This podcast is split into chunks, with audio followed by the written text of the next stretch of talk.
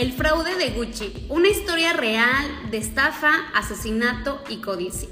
Bienvenido a un nuevo episodio de La Mujer del Fraude en donde hoy exploraremos una sorprendente y trágica historia del libro La Casa de Gucci. Libro que inspiró la película en donde nos muestra cómo el fraude, la manipulación y la ambición desmedida puede destruir a los imperios más poderosos. Todo comienza cuando Mauricio, heredero de la famosa casa de moda italiana, se encontraba estudiando derecho y se convierte en el centro de atención de Patricia, una oportunista dispuesta a asegurar su futuro a toda costa. Mauricio se enamora de Patricia y a pesar de la posición de su padre, Mauricio decide casarse con ella. Pero más tarde, las ambiciones y manipulaciones de Patricia generarán un conflicto que alcanzarán límites insospechados. En su afán de poder, Mauricio se vio involucrado en ventilar los esquemas ilegales que utilizaba su tío Rodolfo para evadir impuestos. Y debido a esto, su tío fue condenado culpable y condenado a un año de prisión. Hay que recordar que la evasión fiscal es un delito económico que se castiga con cárcel.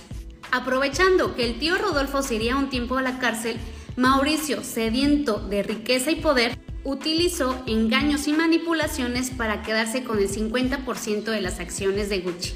Pero Mauricio no contaba con que su esposa Patricia también estuviera envuelta en una red de codicia y ambición. Patricia comenzó a planear la caída de su esposo para quedarse con su riqueza y el control de Gucci. En un giro escalofriante, Patricia contrató a un sicario para mandar a matar a su esposo Patricio, quien fue asesinado frente a su oficina en Milán. La historia nos enseña cómo la búsqueda obsesiva de poder y riqueza puede arrastrarnos a caminos muy oscuros en donde podríamos estar perdiendo nuestra humanidad. Desde un punto de vista empresarial, esta historia nos enseña que la importancia de la debida diligencia y la protección de los intereses comerciales no debe subestimarse. La familia Gucci enfrentó graves consecuencias debido a conflictos internos, fraudes y manipulaciones que llevaron a la empresa a la pérdida de las acciones, pérdida de la reputación y a la cárcel. A través de esta historia recordamos la importancia de la ética empresarial y el compromiso con la legalidad en todos los niveles. La mujer del.